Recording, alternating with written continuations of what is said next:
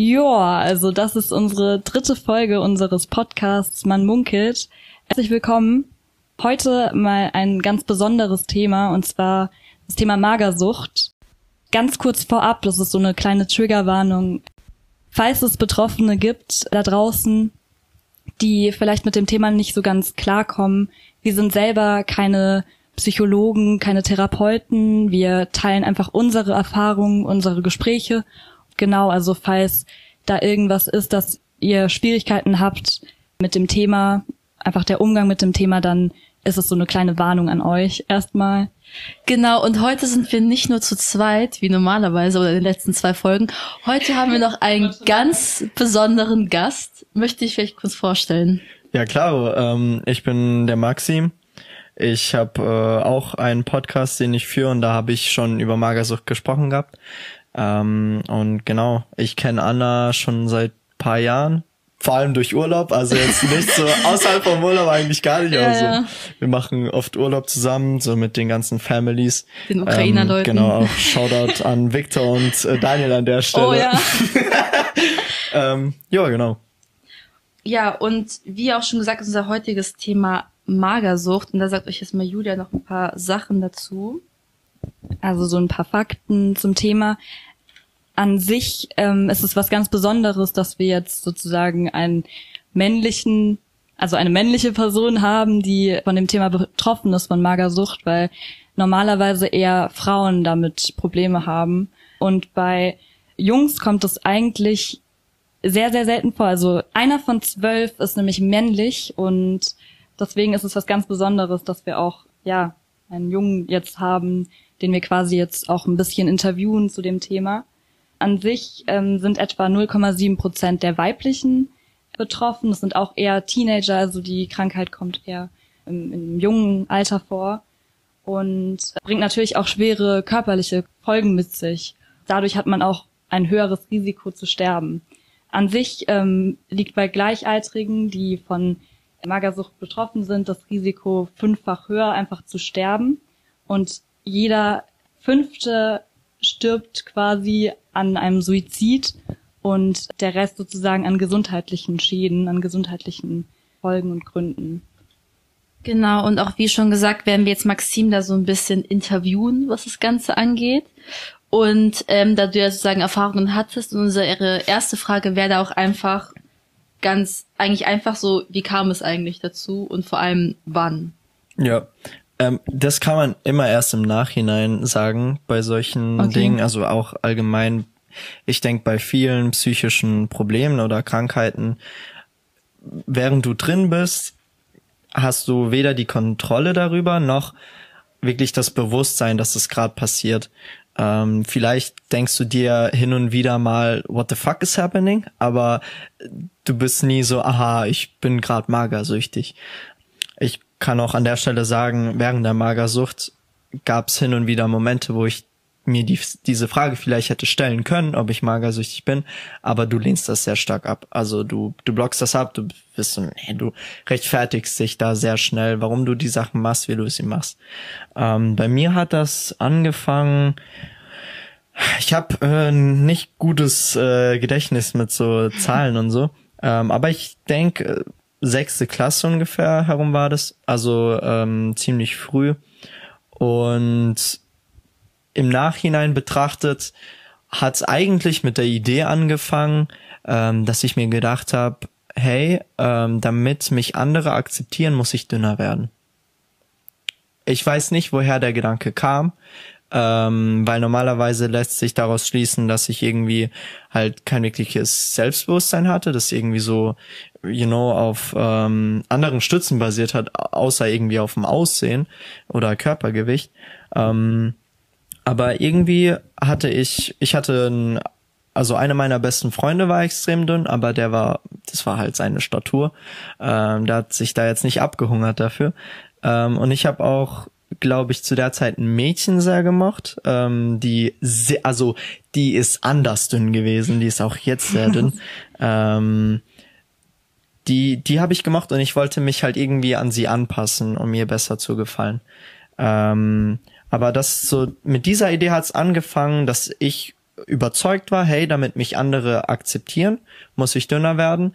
Plus ich hatte eben lebendige Beispiele von Leuten und da habe ich mir irgendwie die Fantasie aufgebaut, dass die nur weil die halt eben dünn sind, äh, so von anderen gemocht werden. Also es war dann so eine Art Idealvorstellung in deinem Kopf, dass du Ja, einfach dünn ja. als perfekt gesehen hast und so willst du auch sein und dann hat sich das so geäußert. Ja, vor allem, ich, ich denke nicht mal, dass ich unbedingt mir das so wirklich ausgemalt habe. Das war ja alles unterbewusst. Also, ähm, wie gesagt, mir wurde das auch erst jetzt rückblickend Jahre danach, wo ich darüber reflektiert habe, bin ich zu der Schlussfolgerung gekommen, dass das es sein musste. Aber zu dem Zeitpunkt war das äh, so, dass ich plötzlich drin war. Also ähm, erst am Ende der Magersucht war mir klar, ich war magersüchtig. Äh, und am Anfang der Magersucht kam das so langsam und so unauffällig und so unterbewusst, dass ich dir hätte niemals sagen können, dass es gerade passiert und stattfindet. Also das ist so wirklich ganz unterbewusst. Du hast ja auch gerade sozusagen gesagt, wie es so dazu kam. Also wie hast Ja. du denn angefangen? Hast du irgendwie angefangen, mehr Sport zu machen? Oder wie war denn so der Anfang sozusagen von deiner Magersucht? Ähm, das ist eine gute Frage. Ich glaube, ich habe so, also jetzt vom Prozess her auf mehrere Wochen betrachtet, auf mehrere, fast schon Monate, war es auf jeden Fall so, dass ich, ähm, wenn mir meine Mom Essen gekocht hat, ich immer ein bisschen auf den Teller gelassen habe, was ich normalerweise nie gemacht habe. Also ich, damit sich Leute überhaupt vorstellen können, wie ich davor war vor der Magersucht, äh, ein sehr sportlicher Junge, hab gefressen wie ein Stier ähm, und war überhaupt, also ganz weit weg von irgendwie dick oder übergewichtig. Ich war, wenn dann sogar etwas schlank. Ähm, und Genau, also nur, nur damit Leute wissen, man muss nicht äußerlich irgendwie Voraussetzungen haben, sondern das kann auch mit jemandem passieren, der eigentlich dünn ist sogar schon. Ähm, und ja, ich habe dann immer ein bisschen auf dem Teller was da gelassen und meinte, ja, ich habe keinen Hunger mehr. Ähm, was natürlich für, für meine Mom komisch war, weil so der Junge isst normalerweise eine Portion mehr. Ähm, und das hat sich durchgezogen, dass ich dann zum Teil Sachen halbiert habe und gesagt habe, ich lasse die Hälfte übrig. Ähm, und habe parallel angefangen, mehr Sport zu machen. Ich war schon da sehr sportlich, also ich habe Basketball gespielt, Schwimmen gemacht, ähm, aber ich habe angefangen, in den Trainings viel intensiver zu trainieren. Ähm, und auch au außerhalb von den Trainings morgens äh, angefangen, Liegestützen zu machen, Kniebeugen zu machen, Sit-ups zu machen. Ähm, das hat sich dann auch hoch eskaliert zu äh, Häufigkeit und Umfang. Also der Umfang hat sich gesteigert, dass ich irgendwann bei 200 Sit-ups war, bei 100 Okay. Liegestützen, bei 200 Kniebeugen. Äh, wenn ich so darüber erzähle, kann ich mir das kaum vorstellen, weil ich habe halt wenig gegessen und viel Sport gemacht und solche Zahlen an Wiederholungen erreiche ich heute nicht mal äh, in einer guten Form. Äh, aber ich habe halt krank viel Sport gemacht und immer mehr Sport gemacht äh, und auch sage ich mal nicht nur morgens, sondern auch ähm, zwischendurch. Also wenn ich mal auf dem Klo war oder äh, abends oder so, ich habe immer mehr Momente über den Tag äh, verteilt gehabt, wo ich Sport gemacht habe. Also das hört sich jetzt auch so an, als würdest du das Körpergefühl ja komplett ignoriert haben. Also dass Ja, du einfach ja. gar keinen Schmerz quasi mal gespürt hast, Also ich, sozusagen. ich also kann, ja, ich kann dazu sagen, ähm, ich hatte irgendwann von den Sit-ups am Rücken äh, eine ungefähr, ja, keine Ahnung, acht Zentimeter wahrscheinlich äh, einfach eine offene Wunde, weil ich in Wow. meinem Bad ähm, auf dem Teppich diese Sit-ups gemacht hat und jedes Mal, wenn man halt runtergeht und wieder hoch, es diese kleine Reibung ab, am Boden gab. Äh, und dadurch habe ich mir halt über die Wochen äh, hinweg eben so eine offene Wunde äh, am Rücken gehabt. Das heißt, wenn ich ein weißes T-Shirt anhatte, kam da halt auch Blut flecken, weil das konnte nie wirklich verheilen. Ähm, ich schließe mal daraus, dass ich Schmerz oder Körpergefühl sehr stark vernachlässigt oder sogar ignoriert habe. Okay, alles klar. Also dir war es gar nicht bewusst, dass du quasi diese Schmerzen hast oder war es jetzt schon so weit, dass du die Schmerzen doch gespürt hast, aber sie einfach zugelassen hast? Ich bin mir sicher, dass ich die gespürt habe, aber ich bin mir auch sicher, dass es mir egal war. Also ähm, das ist halt so, dass um das den Leuten vielleicht mal zu beschreiben, ähm, es ist halt so, dass aus dieser Idee plötzlich eine Gewohnheit wird. Ähm, und diese Gewohnheit wird zu einem Konstrukt in deinem Gehirn fast schon wie so ein Krebsgeschwür, das immer größer wird und es immer mehr Kontrolle über deine Gedanken und über deine Handlungen nimmt.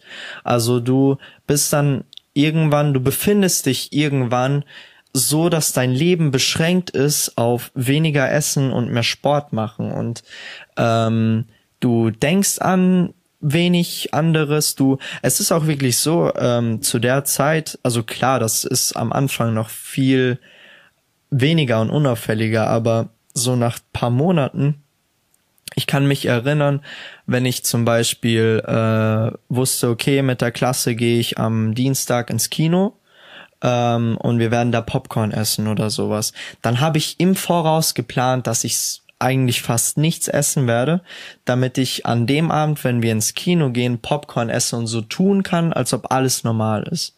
Ähm, und es war auch so eine Auffälligkeit, das haben äh, manche in der Magersucht, die ähm, versuchen nicht nur selbst abzunehmen, sondern die versuchen, dass andere fetter werden. Also ich, ich hatte das, dass ich in die Schule gegangen bin und mit Absicht Essen mitgebracht habe und das an meine Freunde gegeben habe und auch zum Teil mein Pausenbrot meinen Freunden gegeben habe, gesagt habe, yo, ich habe keinen Hunger, einfach weil mein Gehirn so funktioniert hat, du musst dünner werden und die anderen müssen dicker werden. Und dann gibst du denen dein Essen und versuchst, dass die mehr essen. Und wenn ich jetzt irgendwie mit Freunden essen war oder so, ähm, dann habe ich sehr viel gegessen. Also es war fast schon so, als ob ich versuchen würde, den Fakt zu verstecken, dass ich eigentlich nichts esse privat. So den Anschein zu tun, als äh, ob ich einfach so massiv Kilogramm Essen konsumieren könnte, ohne dick zu werden. Das ist, also es ist so, du täuscht, du verarschst dich eigentlich selbst und du versuchst jeden um dich herum zu verarschen. Aber was, also welche Frage mir gerade aufgekommen ist, was wolltest du denn damit sozusagen bei den anderen erreichen? Indem es rüberkommt, als ob du sozusagen viel essen kannst, aber trotzdem so abnimmst. Weißt du, was ich meine? Ja, ja. Das ist eine gute Frage. Ich glaube, ich habe mir darüber noch nie so wirklich Gedanken gemacht. Ähm, ich bin mir auch nicht sicher, ob ich irgendwas erreichen wollte. Ich vermute mal, irgendwo lag die Angst, ähm, weil generell habe ich das von meiner Mom, also ich habe das vor jedem verheimlicht. Ich habe ja auch alles, was ich gemacht habe, rechtfertigen können. Also wenn ich weniger gegessen habe, habe ich gesagt, ich habe halt keinen Hunger äh, oder keinen Appetit. Ähm, ich habe nie gesagt, ich möchte abnehmen. Also das stand nie im Raum. Es war alles, alles, was ich gemacht habe, äh, ob das jetzt Sport war oder halt weniger Essen, hatte immer eine in Anführungszeichen gesunde Begründung. Ähm, es war nie so, dass ich verbalisiert habe, ich möchte abnehmen oder es ist eigentlich so, ähm, eigentlich durfte niemand wissen, dass ich abnehme. Ähm, ich weiß nicht warum, aber ich glaube, das hängt vermutlich damit zusammen, dass ich einfach Angst hatte, dass es jemand herausfindet und mich dann stoppen wird. Weil eine andere Begründung fällt mir jetzt spontan nicht ein. Das heißt, du wusstest halt auch, dass es halt schlecht ist, was du machst in dem Sinne jetzt. Du wusstest, dass es halt ungesund ist und nicht gut. Ja, also äh, muss sein, muss sein. Ähm, Anders könnte ich mir das nicht erklären. Aber in dem Moment ist es ähnlich wie beim Schmerz. Du in irgendeiner Art und Weise fühlst und realisierst du das, aber du bist halt so nicht in Kontrolle von deinen Gedanken, deinem Bewusstsein und deinen Handlungen, dass du das, dass das überhaupt keine Rolle spielt. Also das ist so ein Ding wie, ähm, natürlich nehme ich das in Kauf. Natürlich habe ich jetzt Schmerzen wegen den Sit-ups, aber das spielt keine Rolle. Das ist egal. Ich mache das jetzt trotzdem. Also so kompromisslos und äh, wirklich, das ist so, als ob du in deinem Kopf so einen richtig beschissenen Boss hättest, der dir sagst, äh, sagt, was du machen sollst, und du machst das, egal was. Ja, das ist, hört sich echt sehr, sehr krass an. Also ähm, was mir auch jetzt gerade eingefallen ist, hat es sich bei dir irgendwie auch noch anders geäußert? Also, dass du dich zum Beispiel selbst nach ähm, zum Beispiel Fressattacken oder so, gab es bei dir? Dass du dich dann, also, oder ich, ich formuliere nochmal neu, gab es bei dir ähm, auch Fressattacken? Also, dass du vielleicht irgendwann mal ein Hungergefühl hattest und dann sehr, sehr viel gegessen hast? Ähm, ich glaube, ich habe nie eine Fressattacke zugelassen, tatsächlich. Ich bin ein sehr disziplinierter Mensch. Ähm, und in dem Konstrukt, in dem ich gelebt habe, gab es diese Option eigentlich gar nicht, dass ich irgendwie cheaten könnte oder es zulassen okay. könnte. Ich hatte auf jeden Fall ähm, oft Assi-Hunger, weil wenn man nichts isst, dann ist ja. es einfach so.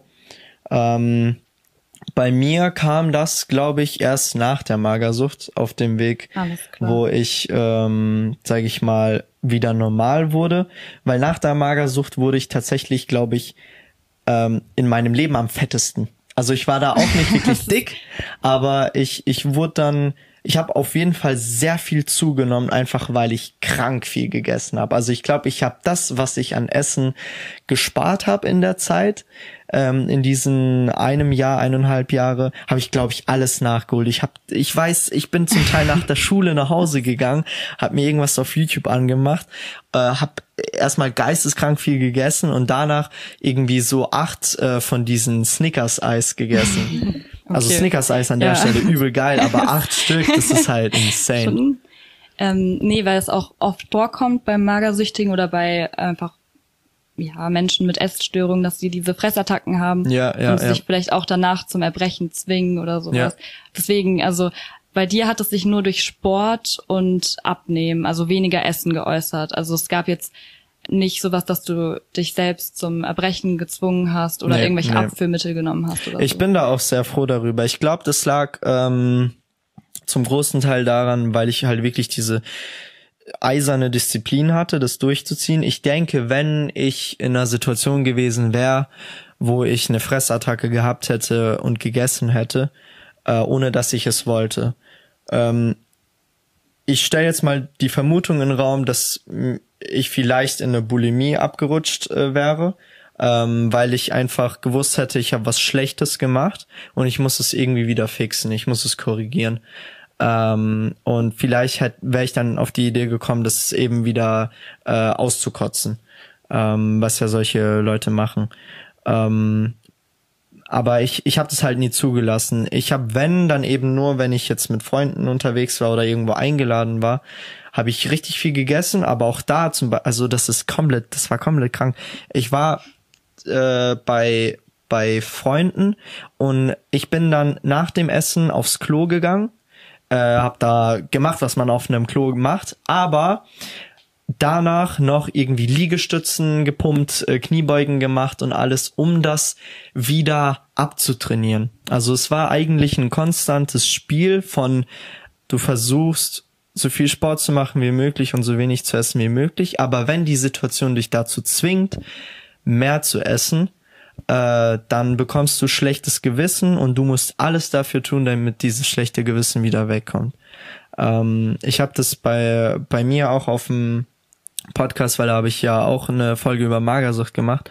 Ähm, da hatte ich erzählt, diese eine Situation, wo ich äh, richtig Hunger hatte und dann zum Kühlschrank gegangen bin und einfach was essen wollte. Und ich habe in dem Moment mir ein halbes Stück Schinken genommen. Also Schinken ist ja eigentlich nichts, aber ich konnte davon mir nur die Hälfte erlauben. Ähm, hab das gegessen und hab's danach instant bereut. Und ich habe das so hart bereut und so ein hart schlechtes Gewissen gehabt, dass ich bei uns im Haus, das drei Stockwerke hat, ich bin diese ähm, zwei Treppen sind es, bin ich hoch und runter gegangen, äh, gerannt, zwölfmal, um das halbe Stück Schinken quasi abzutrainieren das ist, das visualisiert dieses Game, in dem ich drin war. Also, dass wenn ich was mache, was ich nicht hätte machen sollen, dann werde ich dafür bestraft. Dann bestrafe ich mich eigentlich dafür. Und das ist halt insane. Aber vor allem jetzt in dem Alter, so du warst halt zwölf, so ungefähr. Ja. Vor allem in dem Alter ist sozusagen Essen und Nährstoffe wichtig, um einfach so zu wachsen. Ja, voll, voll. Und was ich mich frage, so, wie war denn so sein Tiefpunkt und was waren vor allem so diese gesundheitlichen Auswirkungen? Mhm. Genau. Das ist eine gute Frage. Ich habe mir auch äh, danach, als ähm, ich das alles, sage ich mal, an mich rangelassen habe, realisiert habe, reflektiert habe, ähm, ist mir auch klar geworden, dass ich eigentlich auf jeden Fall irgendwelche gesundheitlichen Konsequenzen ähm, mir damit eingebrockt habe. Mir ist auch klar gewesen, wie ernst es hätte enden können, ähm, weil um so den Tiefpunkt zu beschreiben, das war dann irgendwann nach, äh, ich glaube so einem Jahr. Da war es irgendwann so, dass dass meine Mom einfach extrem beschäftigt hat. Also meine Mom hat gesehen, ich habe fast nichts gegessen, die hat sich Sorgen gemacht und so. Und ich war so, ja, fuck Maxim, was machst du jetzt? Weil, wie gesagt, so das Letzte, was man eigentlich will, ist, dass jemand deine Masche herausfindet und dich da irgendwie stoppt. Und dann musste ich quasi ähm, noch ein Level höher machen und um das irgendwie rechtfertigen zu können. Und dann war halt die Rechtfertigung, ja gut, ich habe Bauchschmerzen, ich kann gar nichts mehr essen. Und wir sind daraufhin ins Krankenhaus gefahren. Natürlich, weil wenn, wenn der Junge nichts isst, wenn er aussieht wie ein Skelett, mich haben so viele Leute darauf angesprochen gehabt, dass ich, dass meine Finger so wie bei einem Skelett sind und ich allgemein extrem dünn bin und alles. Ähm, ein, ein Freund von mir im Basketball, der, das habe ich äh, auch erst im Nachhinein erfahren, der dachte, ähm, ich hätte irgendwie einen Pilz, also irgendeine Krankheit in mir, weil ich war so blass und so dünn, so abgemagert. Ähm, naja, und ich habe halt meiner Mom gesagt, ja, ich habe Bauchschmerzen, es tut assi weh, ich kann nichts essen. Ähm, damit wollte ich mich retten und Konsequenz daraus war, dass wir eben ins Krankenhaus gefahren sind, äh, mich untersucht haben und der, äh, ich kann mich erinnern, ich musste da irgendwie laufen und alles und die haben auf jeden Fall gesehen, dass ich am Rücken diese Wunde hatte. Ähm, aber anscheinend war alles okay und dann sind wir nochmal in die Klinik. Ähm, und da wurde ich dann wirklich auf, auf ähm, wie ist das Sprichwort, irgendwas mit Nieren, auf Grund und Nieren oder so untersucht. Also da, ich wurde abgecheckt von oben bis unten. Ähm, und auch am, am Bauch wurde mir Ultraschall gemacht und ich habe ich hab wirklich Schmerzen gehabt. Äh, aber ich habe auch zum Teil, also ich habe, glaube ich, Schmerzen gehabt, weil ich einfach mein Magen abgereckt ist so. Ähm, aber ich habe auch so Schmerzen vorgetäuscht oder e extremer gemacht. Und zu dem Zeitpunkt war das so, dass ich an am Tag so eine halbe Reiswaffel, vielleicht eine halbe Brezel gegessen habe. Über den ganzen Tag über. Äh, und nur weil mich meine Mom gezwungen hat dazu, äh, was zu essen. Und ich wog zu dem Zeitpunkt, glaube ich, 34 Kilo. Also ich hätte wahrscheinlich noch ein Kilo irgendwie runternehmen können, aber ich war an meiner absoluten, absoluten Untergrenze, denke ich. Und ich weiß auch gar nicht mehr, wie ich da noch funktioniert habe. Ähm, genau, also das war der Tiefpunkt. Und was war die, der zweite Teil der Frage? Nee, mit den ab, gesundheitlichen Auswirkungen. Genau, gesundheitliche Auswirkungen. Ich denke, ich habe hormonell bei mir richtig viel kaputt gemacht, äh, weil mir wurden dann auch im Zuge der Behandlung, also ich war dann irgendwie drei Tage in der Klinik, wo die mich nochmal stationär untersucht haben äh, witzige Story an der Stelle. Ähm, irgendwie war, war das zu dem Zeitpunkt so, dass äh, bei mir es so ein Durchbruchmoment gab. Also das war der erste Moment, äh, der so den der erste Moment aus der Magersucht quasi. Ähm, meine Mom ist irgendwie weggefahren und ich war allein zu Hause und bin halt hingegangen und da war dieser Apfel und ich wollte den essen und eigentlich darf ich den nicht essen und dann gehe ich weg vom Apfel, aber ich hatte in dem Moment einen Gedanken, den ich eigentlich schon seit Monaten nicht mehr hatte, und zwar, warum nicht? Warum darf ich das nicht? Und das hat irgendwie in dem Moment so dieses, diese Magersucht, dieses Krebsgeschwür in meinem Kopf völlig außer Kraft gesetzt. Also das war wirklich so, das war so ein Moment, wo einfach keine Antwort kam auf diese Frage und ich war so, ja okay, I guess, dann darf ich das. Und dann habe ich den Apfel genommen und habe gegessen und habe gemerkt, dass nichts passiert ist dass also dass ich mich nicht bestrafen musste, dass nichts passiert ist. Und das hat so den Startpunkt markiert, wo ich dann ja, was man Heilung äh, nennen kann. Ich habe an dem Tag mich komplett überfressen und ja, möchtest du was sagen? Ja, also an, an der Stelle, dieser Punkt kam dann ja. auch eher von dir, also gar nicht von außen, sondern du hast von innen sozusagen bemerkt, ja, wieso, wieso darf ich jetzt diesen Apfel nicht essen? Eigentlich sollte da doch gar kein Problem sein. Ja. Aber von außen kam trotzdem noch mal dieser Druck, glaube ich auch, oder oder Auf jeden Fall. dass, also, dass deine Mutter das jetzt weiß oder ja, so. ich, äh, ich bin mir sicher, ich wäre nie auf den Gedanken, ge- also ich hätte einfach normal weitergemacht, aber dadurch, dass ich eben in der Klinik war, dadurch, dass ich gesehen habe, dass meine Mom da unfassbar drunter leidet, was ich mache, habe ich gemerkt, yo, ich, also ich ich kann so nicht mehr weitermachen. Und ich glaube, das hat unterbewusst bei mir irgendwas eben gemacht, dass so ein Gedanke dann aufkam. Ähm, und eben um äh, auf die Situation zurückzukommen, ähm, von der, also eigentlich ist die Story, die ist witzig, aber damals war die absolut nicht geil, ähm, weil ich hatte mich dann äh, überfressen gehabt an dem Tag und dann auch an den Tagen danach habe ich extrem viel Salz, also aus irgendeinem Grund Salzstangen äh, Stangen und Cashewkerne gegessen. Äh, es war eine miese Kombi, weil ich habe dann ähm, auf, äh, als ich dann stationär eingebracht wurde für drei Tage, habe ich mies Durchfall bekommen. Aber so den schlimmsten Dünnschiss meines Lebens. Ähm, und ich war mit mit einem anderen Typen im, im Zimmer, das war so ein Zweier-Patientenzimmer, und ich habe so hart Dünnschiss bekommen, äh, dass ich einfach äh, unter Quarantäne da stand. also es war äh, es war wirklich ähm, insane und der Typ musste dann in ein anderes Zimmer und dann war ich allein für die drei Tage. also es war dann cool. Also das heißt, das heißt, ja. Aber das heißt, sozusagen deine Heilung dann schon mit Hilfe geschah. Also sozusagen, du hast dann schon, du warst schon stationiert, du warst im Krankenhaus. Nee, nee, das war davor. Das, also das war quasi äh, vom Zeitraum her so, was davor passiert ist, ist, dass wir diese ähm, das Krankenhaus besucht hatten, dann die Klinik besucht haben, ich komplett abgecheckt wurde, die nichts gefunden haben und dann von denen die Entscheidung kam, okay, wir untersuchen den Jungen äh, bei uns drei Tage stationär und machen dann halt weitere äh, Analysen.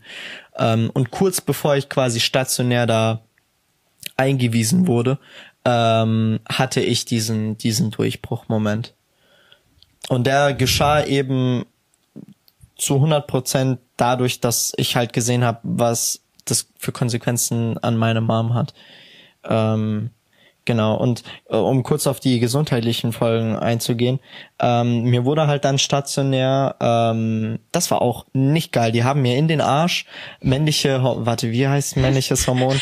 Testosteron. Äh, wurde mir gespritzt, weil die haben irgendwelche Untersuchungen gemacht. Ähm, Konsequenz davon war, dass ich die Wochen danach deftig Haarausfall hatte.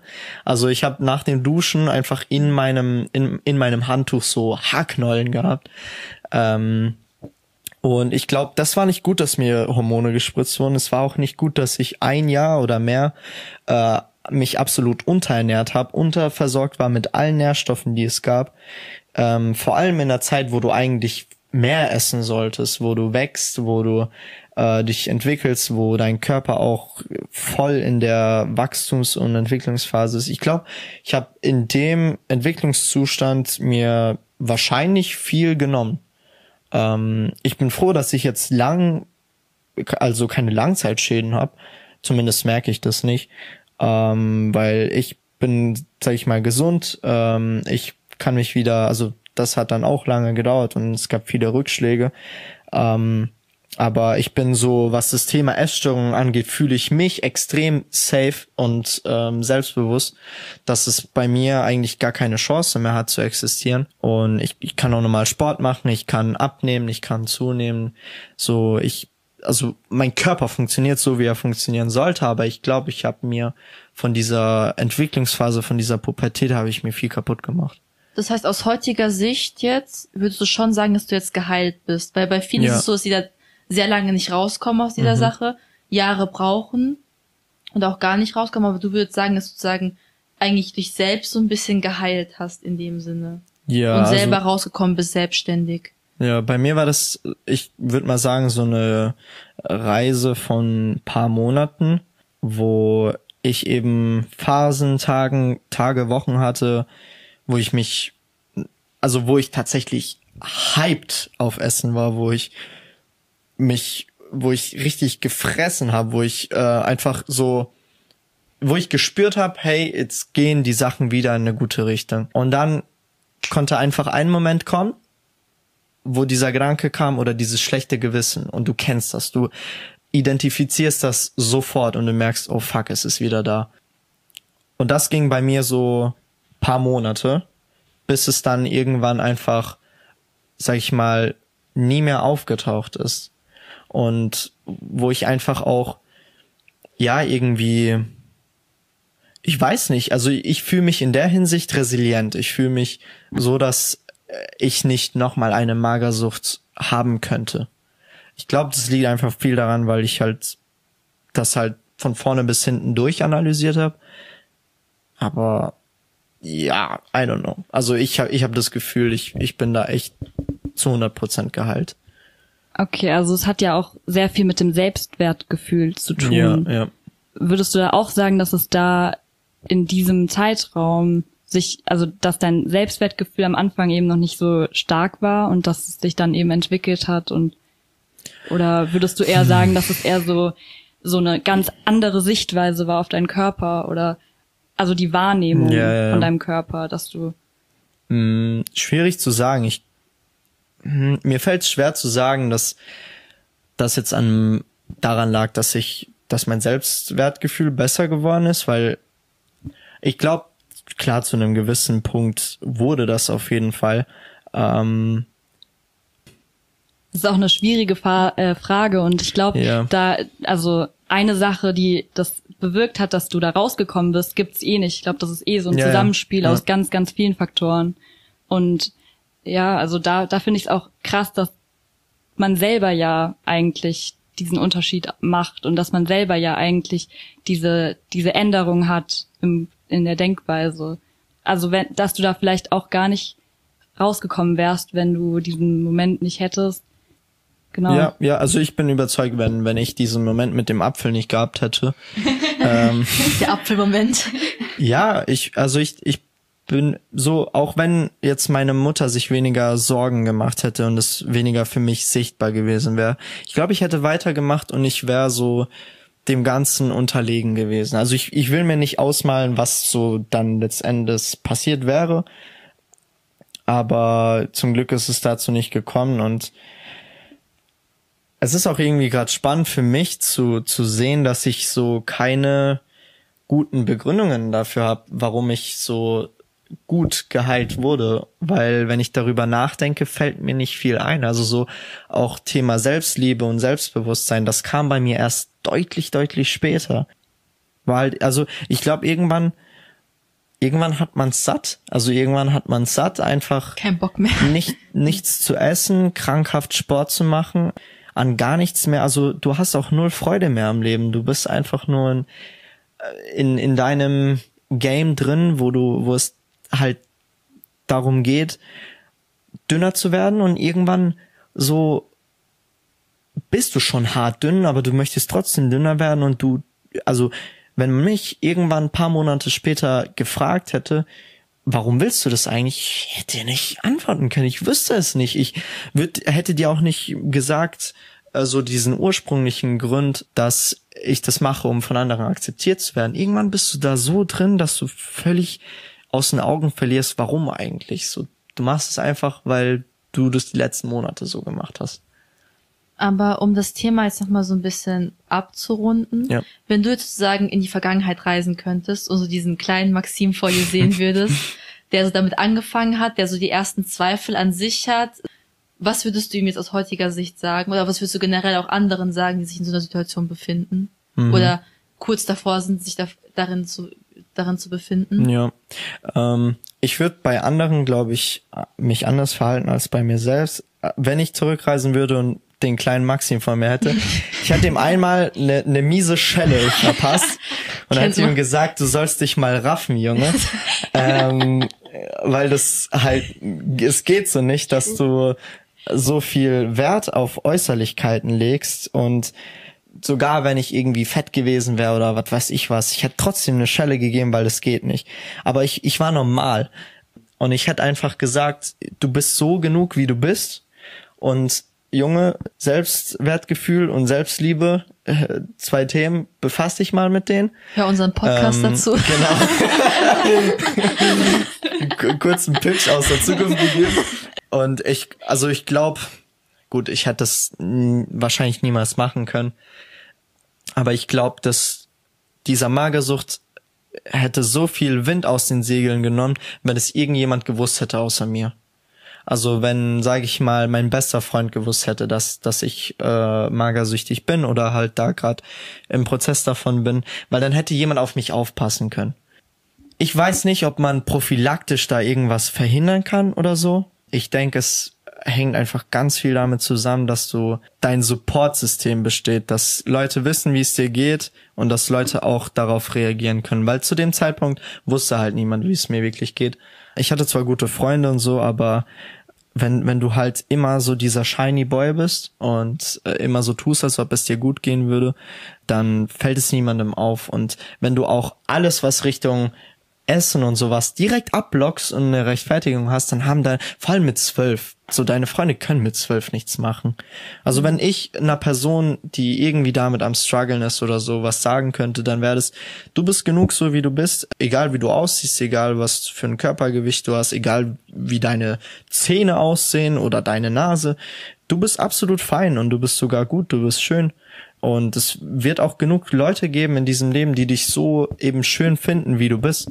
Und das mit, hat mit dem Aussehen eigentlich voll wenig zu tun. So konzentrier dich auf deine Persönlichkeit ähm, und sorg wirklich dafür, dass es in deinem Freundeskreis äh, oder in deinem Umfeld einfach eins, zwei, drei Menschen gibt, die wissen, wie es dir geht. Egal was es ist, ob es gerade irgendwie familiär Probleme gibt oder du selbst irgendwas hast, so sprecht darüber, sprecht es an und oft kann man darüber auch nicht wirklich sprechen, aber dann, dann wird's halt ausgesprochen. Dann weiß die andere Person, okay, da war was, da ist was, da kann ich drauf aufpassen.